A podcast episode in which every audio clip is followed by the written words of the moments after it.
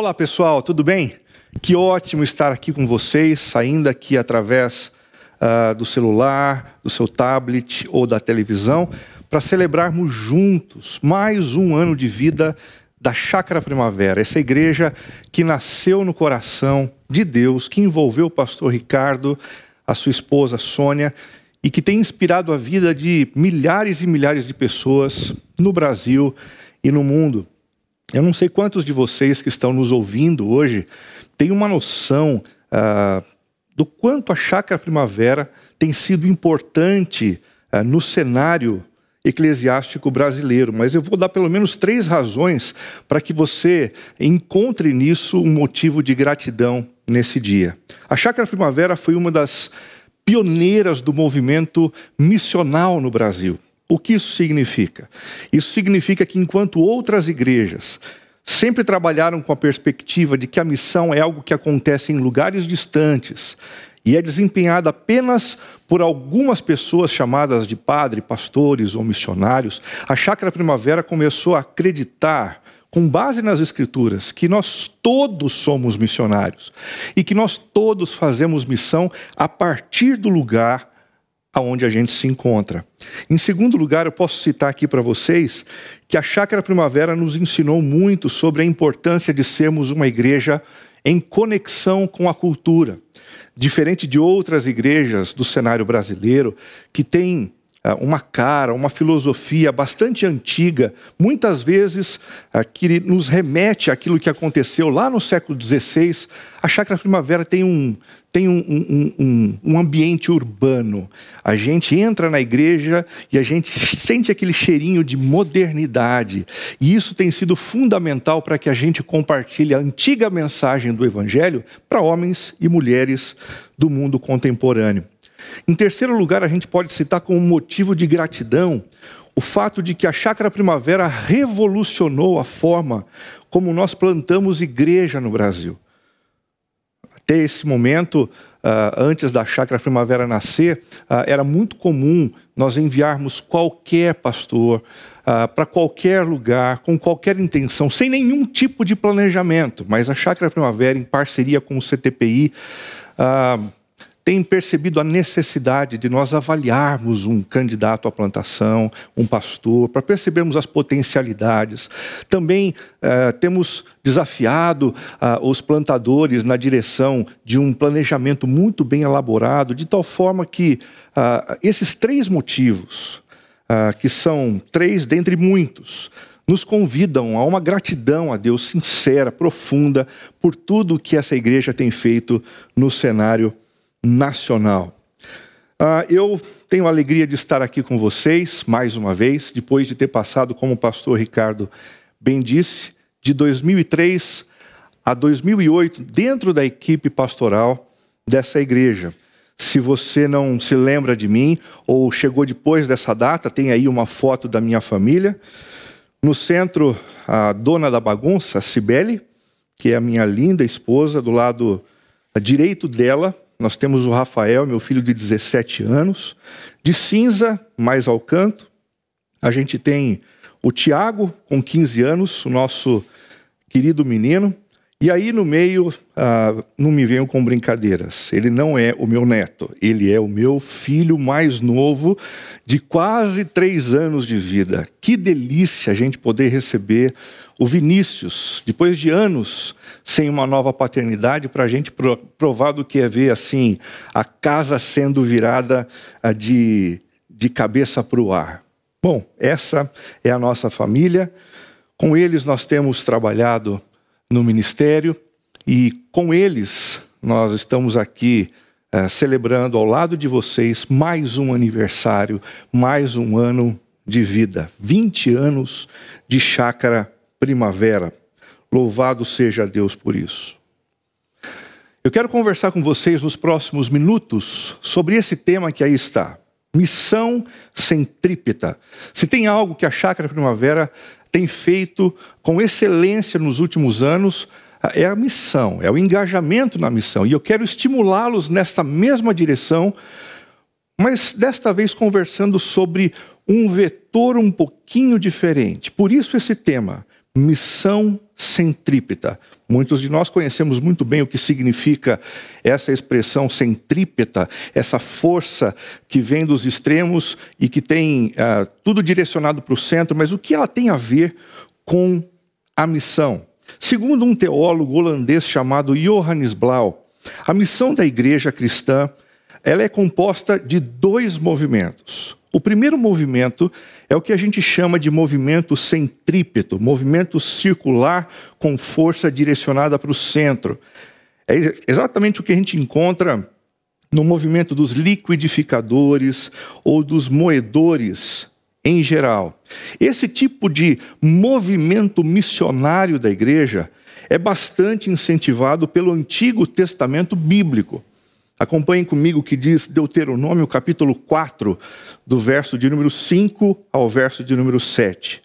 Vejam, agora eu lhes ensino esses decretos e estatutos, obedeçam-lhes por completo, e assim demonstrarão sabedoria e inteligência às nações vizinhas. O povo de Israel estava prestes a entrar na terra prometida e o Senhor então diz: a minha lei está aqui diante dos olhos de vocês, para que vocês obedeçam e dessa forma influenciem as demais nações que estão ao redor de vocês.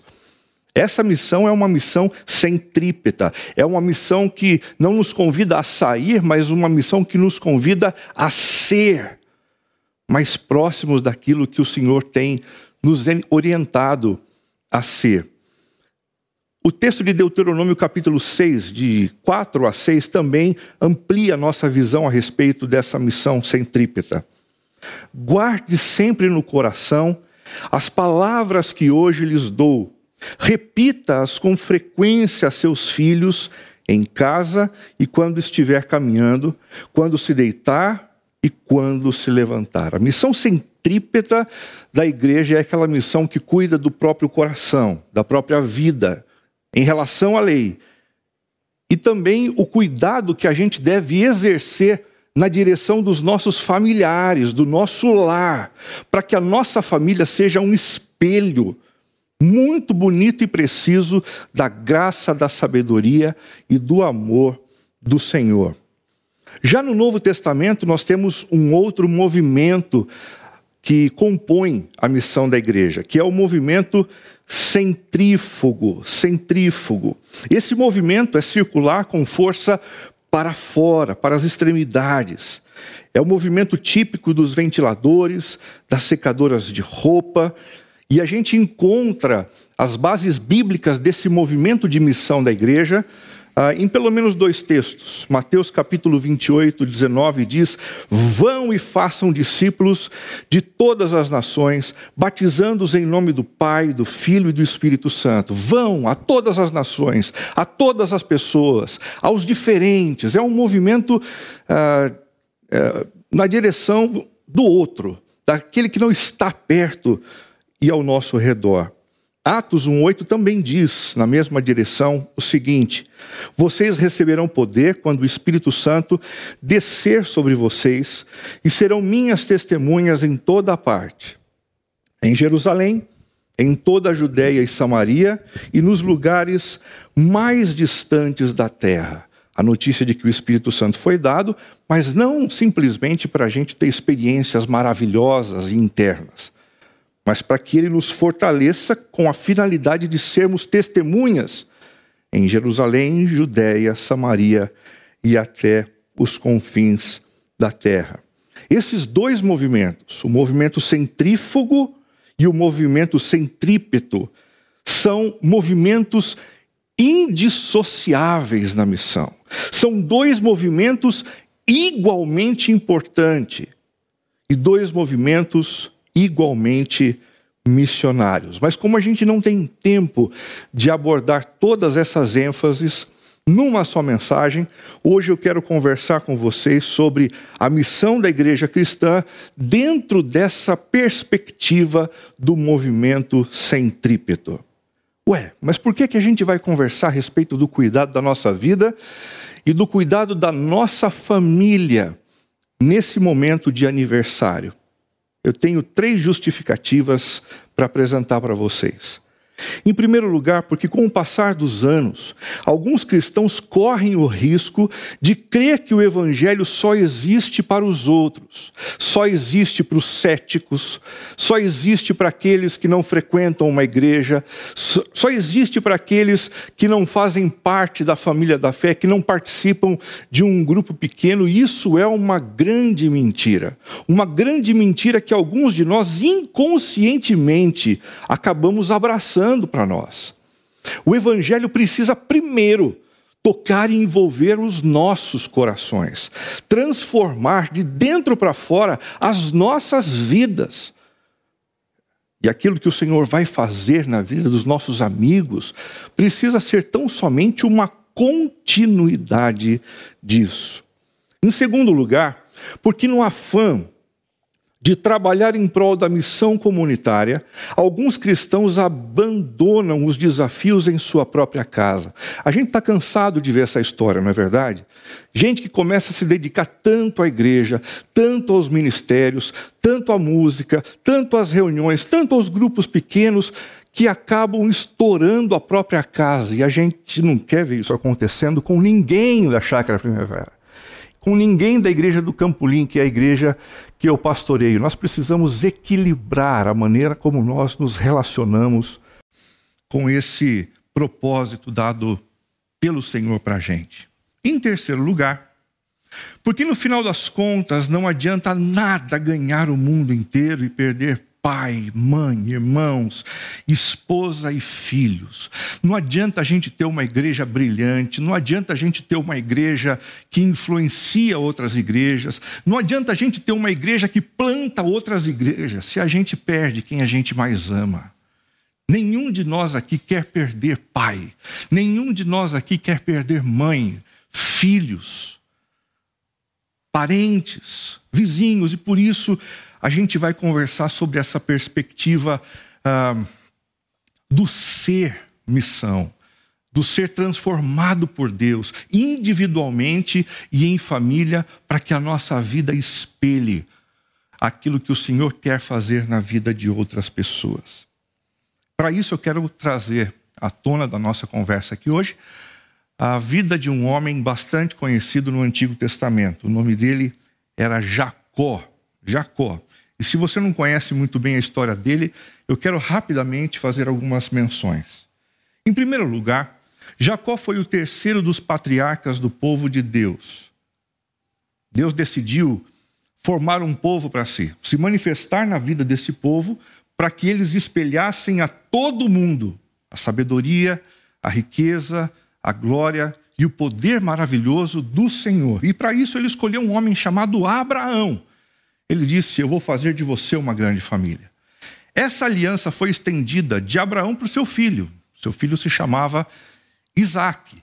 E, igualmente, essa aliança deveria ser passada para o seu filho, de Isaac para Esaú, mas por conta de um movimento bastante malandro de Jacó, ele acabou se apropriando dessa aliança de Deus e acabou se tornando o terceiro dos patriarcas do povo de Deus.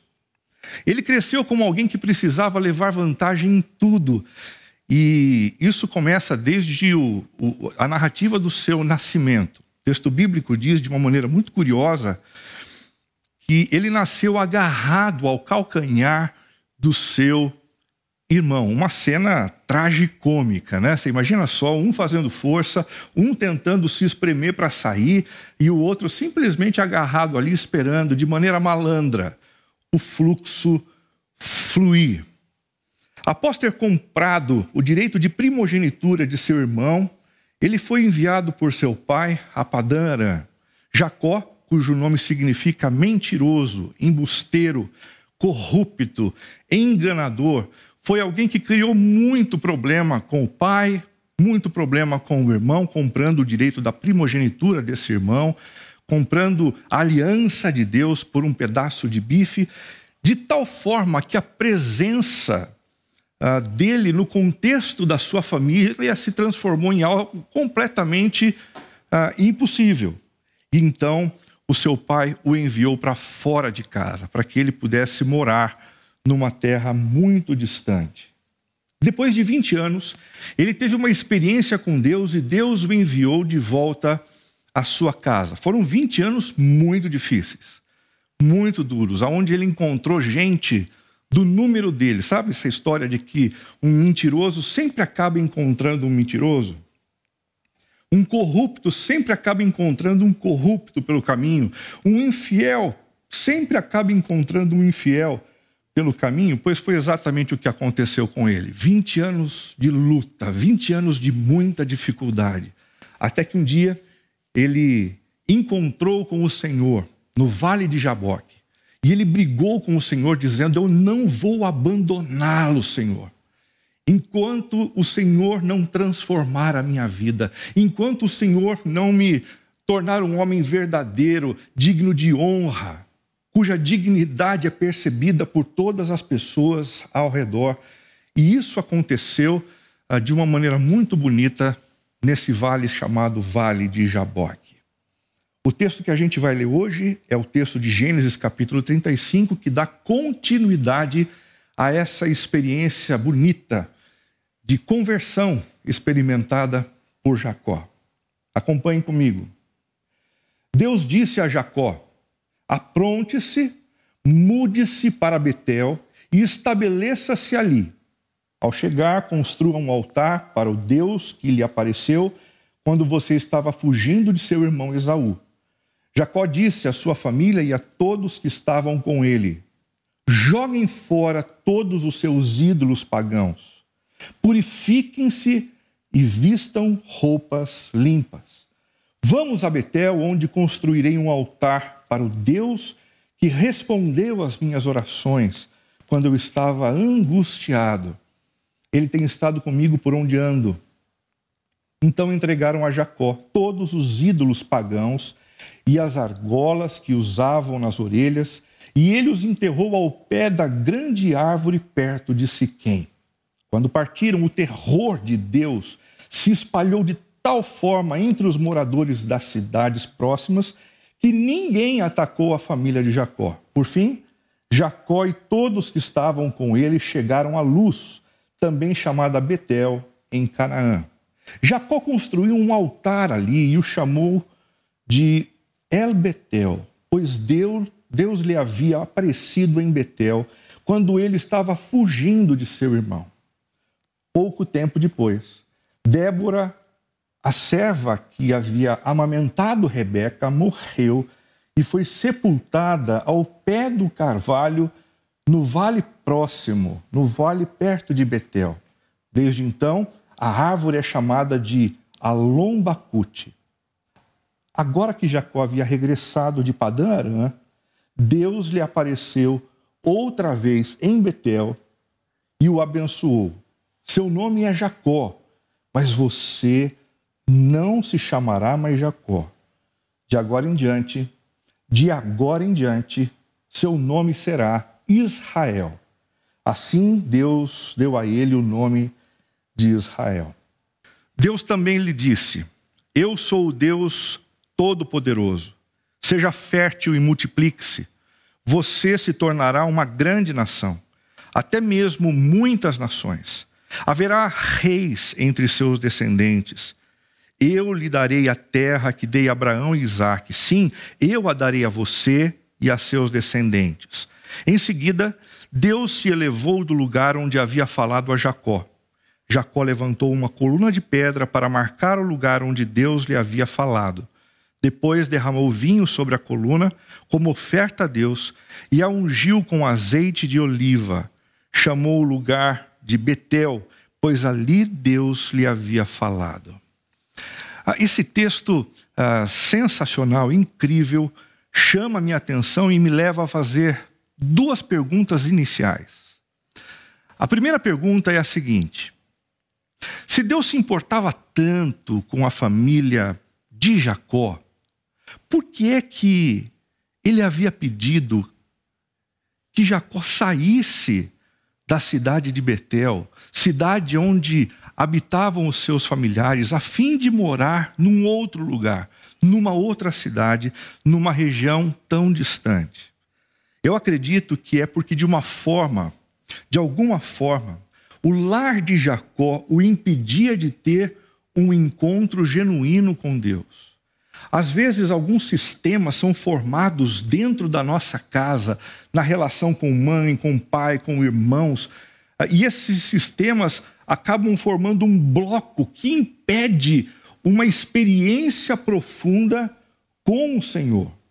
E ao enviar Jacó para longe de sua casa, Deus estava tentando quebrar esse sistema. Em outras palavras, Deus estava tentando gerar uma certa desestabilização na vida de Jacó. Isso era fundamental, sabe por quê? Porque Jacó vivia super protegido pela mãe, desde o nascimento. Ele era o, o queridinho da mamãe. E essa mãe fazia de tudo para que ele não sofresse, para que ele não tivesse perdas, para que ele não fosse deixado para trás em nenhum momento, em nenhuma circunstância. Isso, isso fez com que ele não tivesse na sua vida condições de experimentar Deus naquelas brechas. É por isso que é muito perigoso a gente oferecer de tudo para os nossos filhos, tudo que eles querem, tudo que eles pedem, na hora que pedem. Quando a gente faz isso, a gente impede os nossos filhos de experimentarem Deus nas necessidades. Por isso que é complicado a gente dar para os nossos filhos o que a gente não pode dar por conta financeira, ou, ou, ou outras razões, é importante que todos provem ah, da desestabilização gerada muitas vezes pelo problema financeiro, pelo problema social, por doenças, por mortes na família, porque nessas brechas o Senhor vem e se manifesta. Nessas brechas a gente tem experiências marcantes com o Senhor. Eu também acredito que com essa mudança geográfica e a saída da família, Deus tinha o interesse muito grande de gerar uma desintoxicação no coração de Jacó. Sabe por quê? Porque ele tinha um problema muito sério com o seu irmão Isaú. Um irmão tendo inveja do outro irmão. Ele passou anos da sua vida desejando tudo que o irmão possuía, desejando ser o que o irmão era. A inveja é um vício de proximidade. Enquanto nós nos mantemos próximos ah, do objeto da nossa inveja, a gente tende a não enxergar mais nada ao redor. Nessas circunstâncias, o Senhor diz: vai para longe, sai daqui. Eu preciso romper com esse sistema para que você me enxergue, para que você me perceba e para que eu deixe de ser apenas o Deus dos seus pais para eu poder me tornar o seu Deus. Em terceiro lugar, eu acredito que o Senhor desejava gerar em Jacó uma desassociação. Deixa eu tentar explicar isso para você. A relação entre Jacó e sua mãe era uma relação muito boa, uh, eu diria até mesmo simbiótica. Mas a relação com o pai era uma reação contrária completamente adversa, porque o seu pai preferia o seu irmão. Então ele cresce naquela família, naquele ambiente, com a sensação de que ele é preterido, de que ele não é amado e de que o pai sempre tem atenção para os outros, menos para o seu próprio coração. E quando a gente cresce num ambiente assim, a gente tende a projetar essa imagem para a imagem de Deus. E quando a gente lê aquelas promessas de que Deus cuida da gente, de que Deus nos ama, a, a gente não consegue acreditar. Mas não porque Deus tenha dado motivos para a gente não acreditar, mas porque existe uma projeção da imagem que a gente tem, dura e cruel, dos nossos pais, lançada para cima, lançada para o Criador. Muito importante a saída de Jacó do centro da sua família para fora. Deus queria gerar desestabilização, desintoxicação e desassociação para que Jacó pudesse perceber o Senhor ao lado dele, para que ele pudesse passar por um processo de conversão. A segunda pergunta é a seguinte: se sair de perto de sua família foi algo tão importante Por que, que Deus agora o queria de volta? Por que, que Deus, nesse capítulo que nós acabamos de ler, pede que ele retorne para Betel, para o lugar onde habitavam os seus familiares? Quais as razões que estão por trás disso? Eu acredito porque o lar deve ser visto como o nosso primeiro campo missionário. Assim que nós passamos por um processo de transformação, assim que a gente tem uma experiência marcante com Deus, os primeiros que Deus deseja alcançar a partir de nós são os nossos familiares, são os nossos pais, são os nossos irmãos, são os nossos tios, gente que confia na gente, gente que sabe como a gente viveu a vida inteira e agora testemunha uma novidade de vida, um novo estilo de vida marcado por Jesus de Nazaré. Ao enviar Jacó de volta para o seu lar, Deus desejava ensinar a ele muita humildade. Esse retorno para casa foi um retorno muito duro. Quando ele encontra o seu irmão, imediatamente ele se lança ao chão, diz o texto bíblico, em humildade, não tentando contemporaneizar a, as suas culpas, tentando minimizar os seus erros, mas confessando: eu errei, eu pequei, e eu preciso é, que vocês me perdoem. Não existe lar que sobrevive sem a disposição dos seus membros em caminharem na direção da humildade, sem a disposição dos membros dessa casa em se perdoarem mutuamente e sem a disposição renovada dos membros dessa família renovarem os seus votos de serviço e de amor. Um movimento centrípeto de missão começa aqui na família de Jacó. E quais são as principais ou quais são os principais desafios da missão centrípeta no nosso lar? Em primeiro lugar, eu destaco aqui com vocês o abandono da idolatria. Esse é o primeiro desafio, e a gente encontra esse desafio no verso 2 e no verso 4. Acompanhem comigo. Jacó disse à sua família e a todos que estavam com ele: joguem fora todos os seus ídolos. Joguem fora todos os seus ídolos. Então entregaram a Jacó todos os ídolos pagãos e as argolas que usavam nas orelhas, e ele os enterrou ao pé da grande árvore perto de Siquém. Olha só que imagem interessante, gente. Ele recolhendo todos os ídolos da família, que eram objeto de, de superstição, objeto de crença, objeto de fé.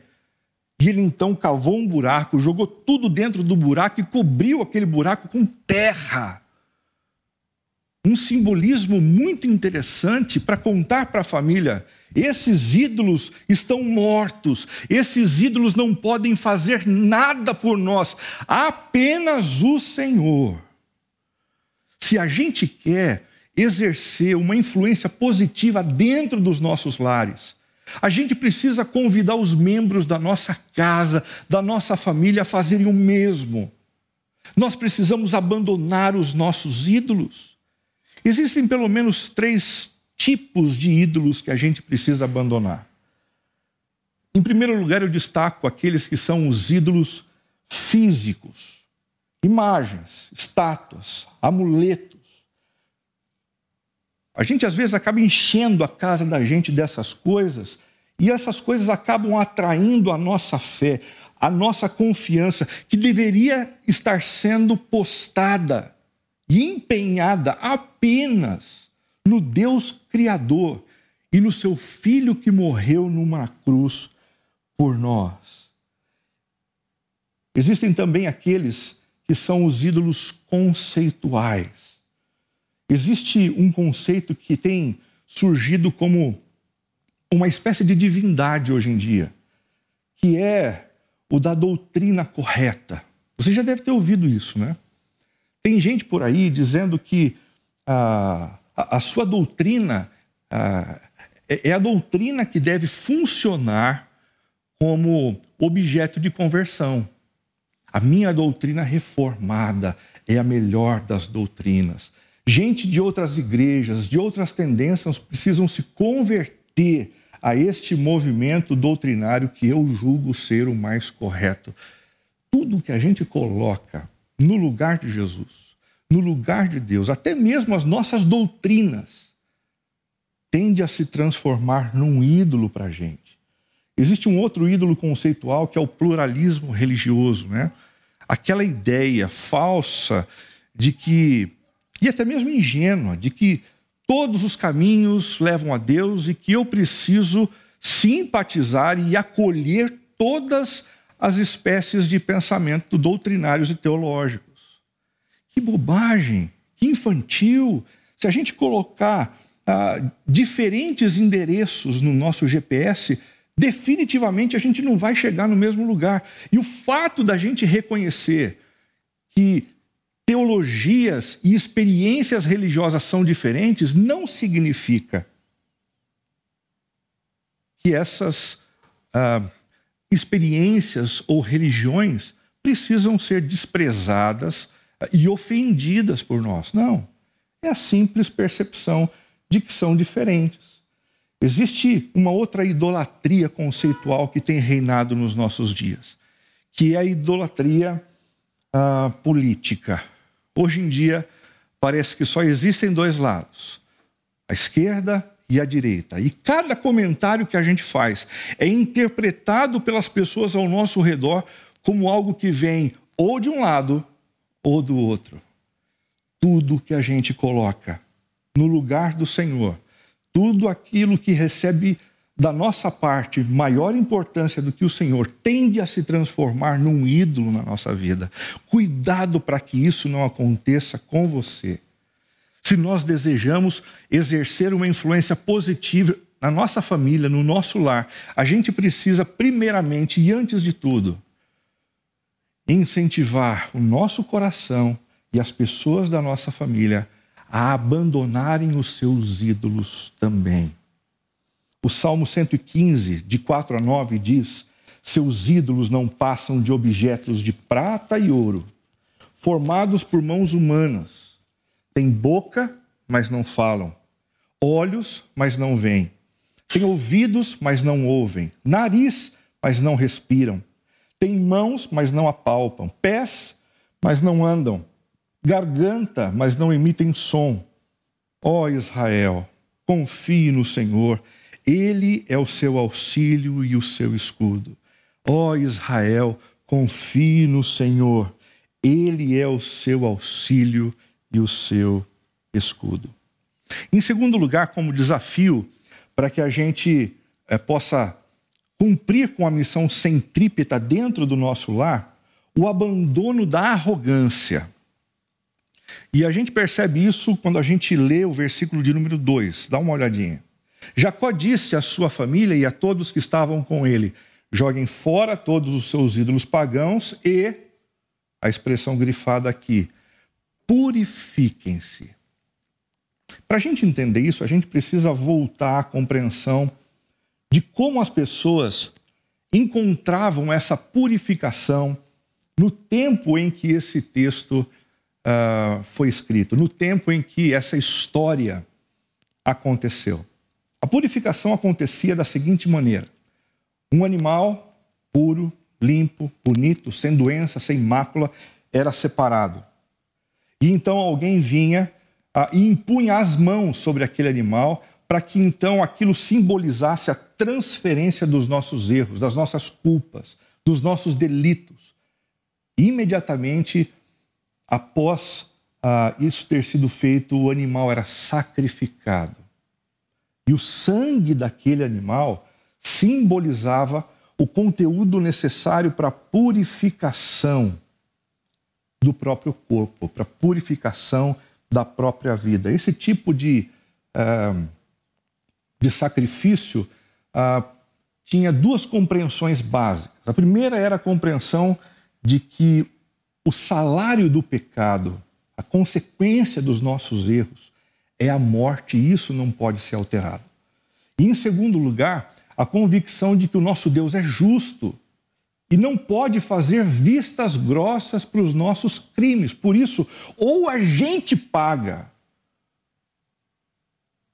o que a gente precisa pagar com a nossa vida, ou então alguém precisa pagar no nosso lugar.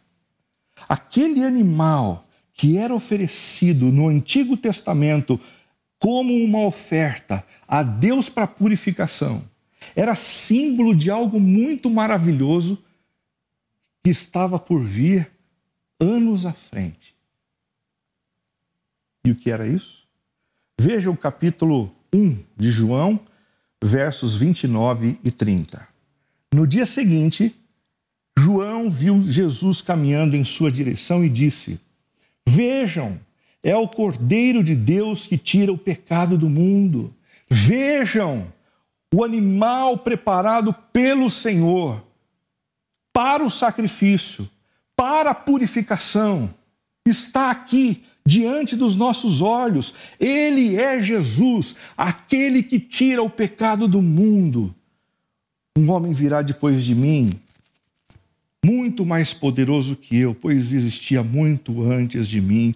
João está falando de Jesus, de Jesus de Nazaré, aquele que foi morto numa cruz para derramar o seu sangue e nos purificar de toda a injustiça. Mas o que isso tem a ver com arrogância? A espiritualidade cristã não é baseada no fato de que nós somos bons. Não é baseada uh, na experiência de termos alcançado um nível de maturidade, uh, de sabedoria e de inteligência que nos livra dos erros, dos percalços da vida. Pelo contrário, pelo contrário. A fé cristã é uma fé que nos convida ao reconhecimento de que nós somos indignos, de que nós somos imperfeitos, de que a gente erra, de que a gente pisa na bola.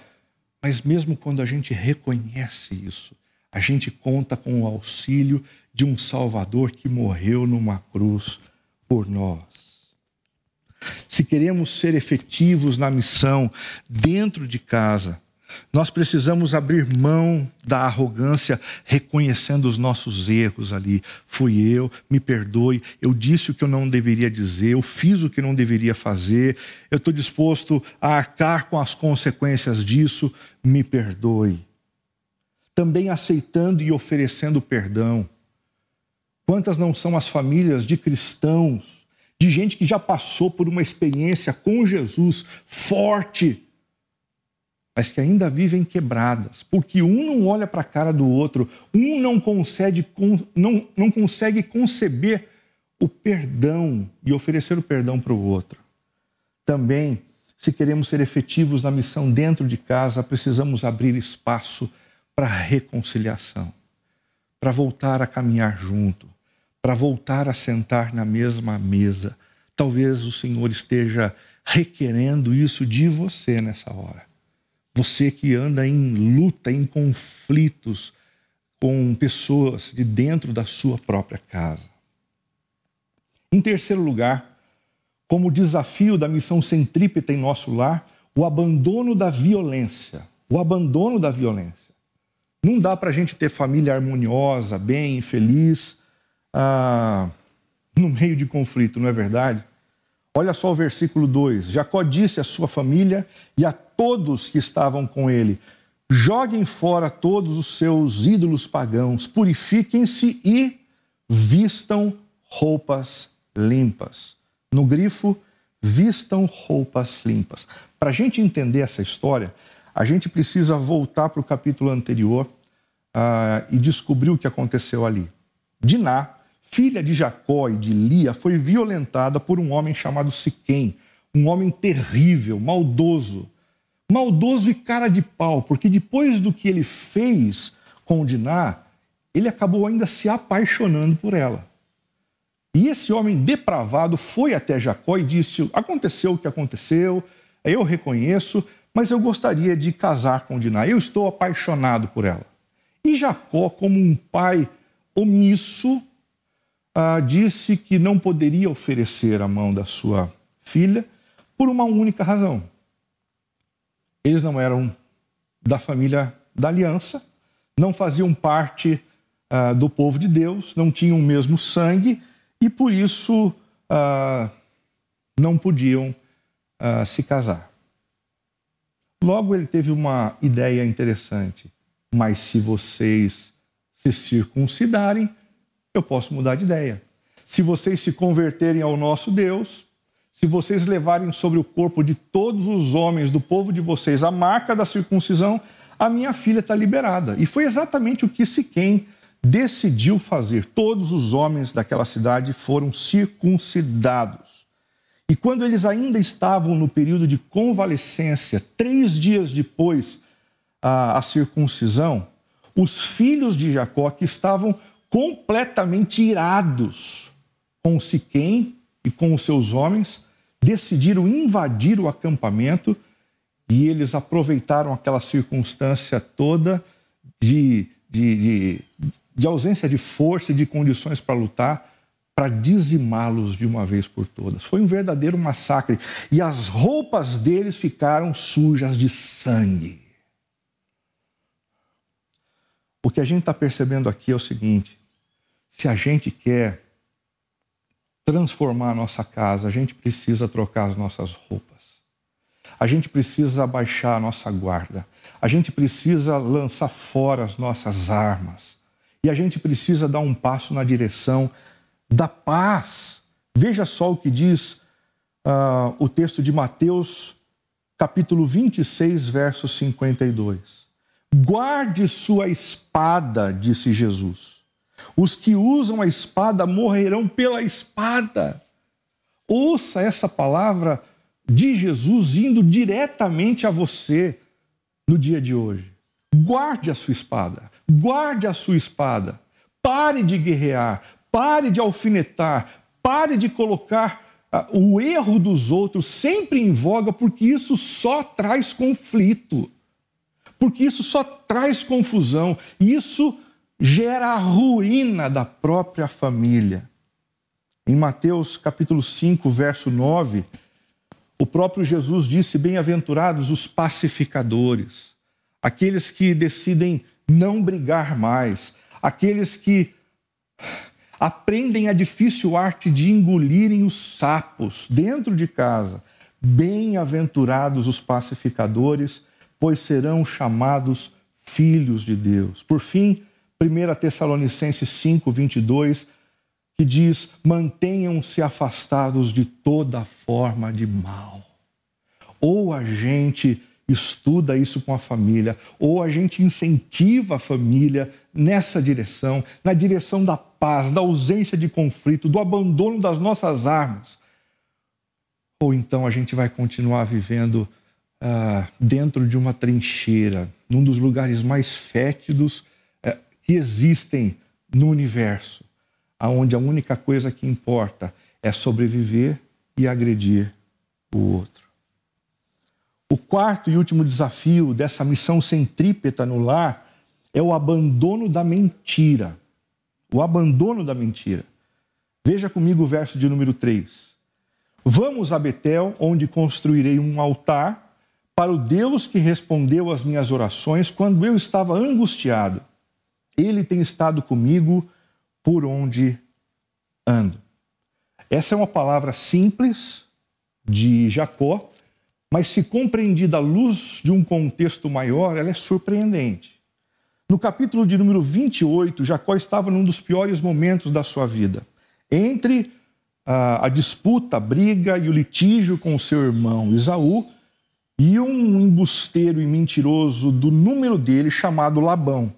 E no meio do caminho, ele para para ter uma noite reparadora de descanso. E ele tem um sonho de Deus espetacular, onde ele vê uma escada vindo do céu à terra. E por essa escada passavam anjos o tempo todo, como que contando para ele: Jacó, você não está sozinho. Jacó, não tenha medo. Eu estou com você. Os meus agentes estão aqui para lhe proteger, para te garantir que você chegue no seu lugar creia em mim, creia em mim. E logo depois daquela experiência linda, Jacó decidiu fazer um voto.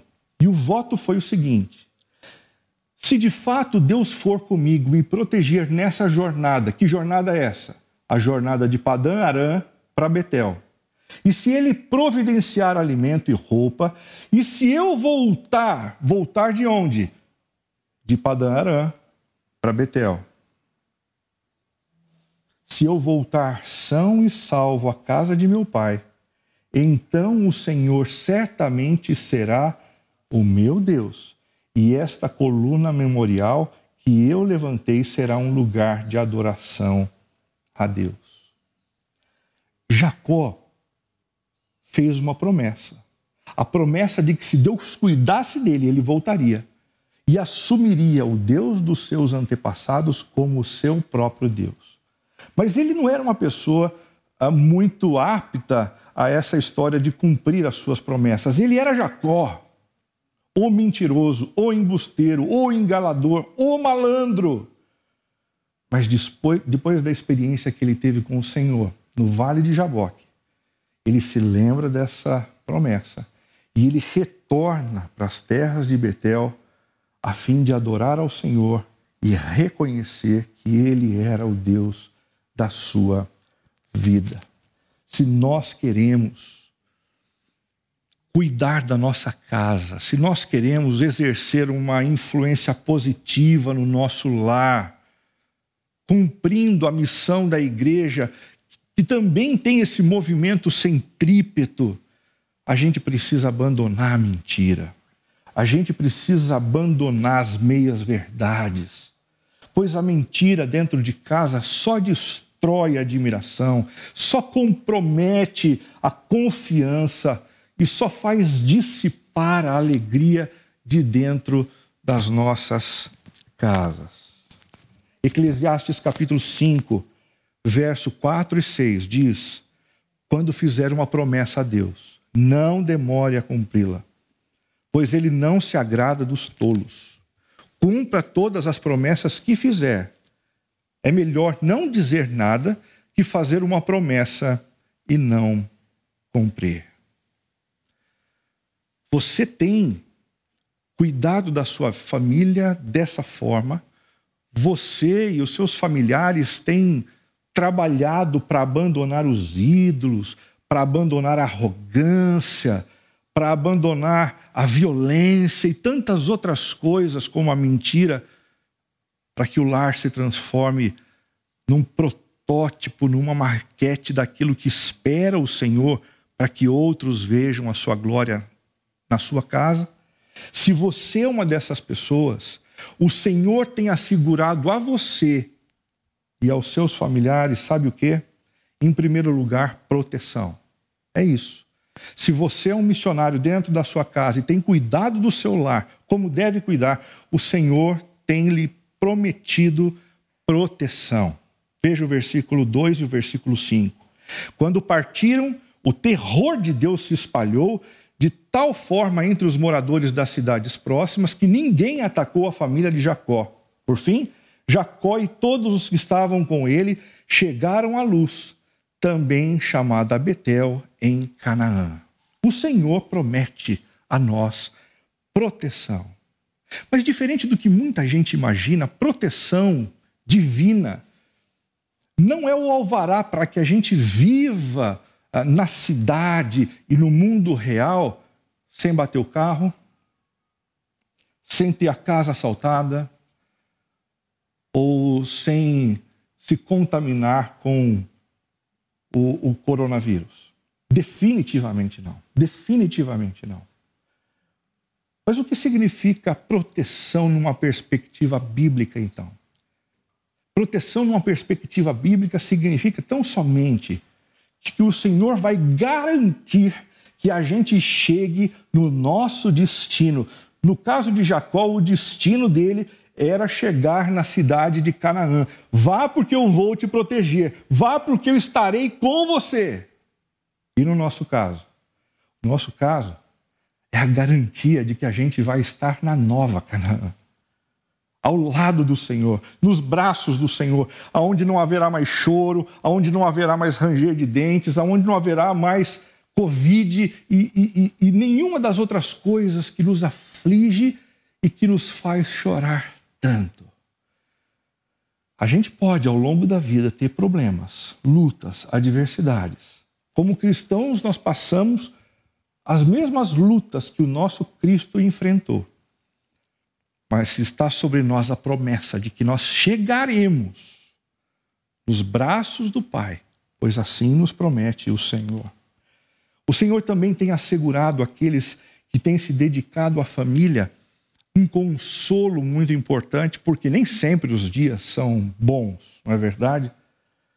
O versículo 7 e o versículo 8 do capítulo 35 diz assim: Jacó construiu um altar ali e chamou o lugar de El Betel, pois Deus lhe havia aparecido em Betel quando ele estava fugindo de seu irmão. Pouco tempo depois, Débora, a serva que havia amamentado Rebeca, morreu e foi sepultada ao pé do carvalho, no vale perto de Betel. Desde então, a árvore é chamada de Alon Bacute. O que a gente tem aqui nesses versículos 7 e 8 é a notícia da perda de uma pessoa muito querida. Essa pessoa passou. Essa, essa pessoa certamente deixou saudade. Mas o Senhor promete a essa família o consolo. O Senhor está no meio deles. O altar do Senhor estava no lugar aonde eles estavam sofrendo aquela perda. Nós temos perdido pessoas ao longo dos anos, não é verdade? Alguns de nós temos perdido, inclusive, parentes e amigos para a Covid-19. E a palavra de Jesus para o nosso coração é: não, não se deixe convencer pelo contrário o meu consolo estará sempre disponível para você. Existe um salmo no Antigo Testamento muito bonito que diz que o Senhor não deixa as nossas lágrimas caírem no chão, antes ele as recolhe como num odre. Olha que imagem bonita, gente. O nosso Deus sendo reconhecido pelo salmista como um colecionador de lágrimas. O Senhor conhece as suas lágrimas. O Senhor conhece as suas dores. Quando você imagina que não tem ninguém por perto, ninguém vendo o seu sofrimento, surge a notícia, com base nesse salmo, de que Ele estava ali. Ele tem caminhado com você, você e tem cuidado de você de uma forma que ninguém mais pode cuidar. Em terceiro lugar, o Senhor tem assegurado àqueles que têm se dedicado à família transformação, mudança, novidade de vida. Vejam os versículos 9 e 10. Agora que Jacó havia regressado de Padã Arã, Deus lhe apareceu outra vez em Betel e o abençoou. Seu nome é Jacó, mentiroso, embusteiro, enganador, malandro mas você não se chamará mais Jacó. De agora em diante o seu nome será Israel. Assim, Deus deu a ele o nome de Israel, que significa príncipe de Deus. As transformações que a gente precisa ver na nossa vida, para que a gente se torne gente mais humana dentro de casa, gente mais gentil dentro de casa, gente mais amorosa e cúmplice dentro de casa, não acontecem por força da nossa vontade, não acontecem por força do nosso ímpeto, mas acontecem por conta da extraordinária graça de Deus que nos transforma de dentro para fora muitas vezes sem a gente perceber isso gradativamente acontecendo com a gente. Em quarto lugar, a gente também vê que o Senhor tem assegurado àqueles que têm se dedicado à família prosperidade. Prosperidade. Olha os versículos 11 e 12. Deus também lhe disse: Eu sou o Deus Todo-Poderoso, seja fértil e multiplique-se. Você se tornará uma grande nação até mesmo muitas nações. Haverá reis entre seus descendentes. Eu lhe darei a terra que dei a Abraão e Isaque. Sim, eu a darei a você e aos seus descendentes. Prosperidade foi o que o Senhor assegurou à família de Jacó. Prosperidade é o que ele tem assegurado para a nossa vida também. Ah, opa, pera um pouquinho, Renato, agora eu não estou entendendo. Você está com o mesmo discurso daqueles pastores que, pela televisão e pela rádio, afirmam que a gente precisa ficar rico quando a gente se encontra com o Senhor? Não, definitivamente não. Definitivamente não. O problema ah, está na maneira como a gente compreende o conceito de prosperidade. No mundo contemporâneo, esses telepregadores de mega igrejas são pessoas que acreditam que a única forma de Deus fazer uma pessoa prosperar é através do dinheiro. Isso não é verdade. Deus pode sim abençoar algumas pessoas com dinheiro, pode, e ele tem feito, para a honra e para a glória dele. Mas o Senhor também pode nos abençoar de outras formas. Deus pode nos fazer prosperar em saúde. E no meio de uma pandemia, isso é ou não é prosperidade? Deus também pode nos fazer prosperar com filhos, com uma família linda. Se não, pergunte para alguém que não pode ter filhos se fertilidade é uma bênção e é um sinal de prosperidade ou não é. O problema é que às vezes a gente reduz o conceito de prosperidade, enquanto o conceito de prosperidade no Antigo Testamento é o conceito de shalom, de uma bênção completa, mais abrangente e que envolve conceitos que muitas vezes a gente não acaba considerando no mundo de hoje. Deus tem nos assegurado muitas bênçãos. Enquanto a gente cuida dos nossos familiares, Enquanto a gente abandona os nossos ídolos, enquanto a gente abandona a mentira, a arrogância, a altivez, o Senhor vem e nos protege, o Senhor vem e nos consola, o Senhor vem e nos traz prosperidade. Mas a questão, questão final para a gente é a seguinte: qual é a garantia de que nós vamos receber todas essas coisas das mãos do Senhor? Eu concluo vendo com vocês os versos 13 e 14. Em seguida, Deus se elevou do lugar onde havia falado a Jacó. Jacó levantou uma coluna de pedra para marcar o lugar onde Deus lhe havia falado. Depois derramou vinho sobre a coluna como oferta a Deus e a ungiu com azeite de oliva. No final desse texto, a gente tem Jacó edificando um altar, um altar de pedra, e lançando sobre esse altar de pedra uma boa quantidade de vinho. Tente imaginar a cena. E depois daquela quantidade de vinho, uma quantidade boa de azeite, fazendo aquilo brilhar ainda mais. Mais uma vez, o que a gente tem aqui é algo que aponta para o maravilhoso sacrifício de Jesus, o sacrifício que ele faria por nós na cruz do Calvário. A garantia de que nós receberemos do Pai como missionários de Deus na família da gente está no fato de que Jesus de Nazaré morreu, mas ressuscitou dos mortos. E não existe garantia melhor e melhor do que essa. Aquele que venceu a morte diz que estará conosco todos os dias, nos protegendo, nos guardando de todo perigo, de todo mal. Ele diz também que estará com a gente, nos fazendo chegar no nosso lugar, providenciado pelo Senhor. Creia, o Senhor está contigo. Neste dia, nesta hora em que você assiste essa mensagem, o Senhor é com você.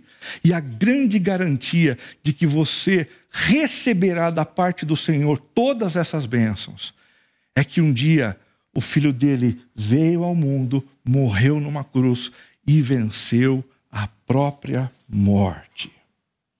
Se você ainda não teve a experiência, uma experiência pessoal com o Senhor, e anda vivendo às custas da espiritualidade dos seus pais, dos seus tios, dos seus parentes.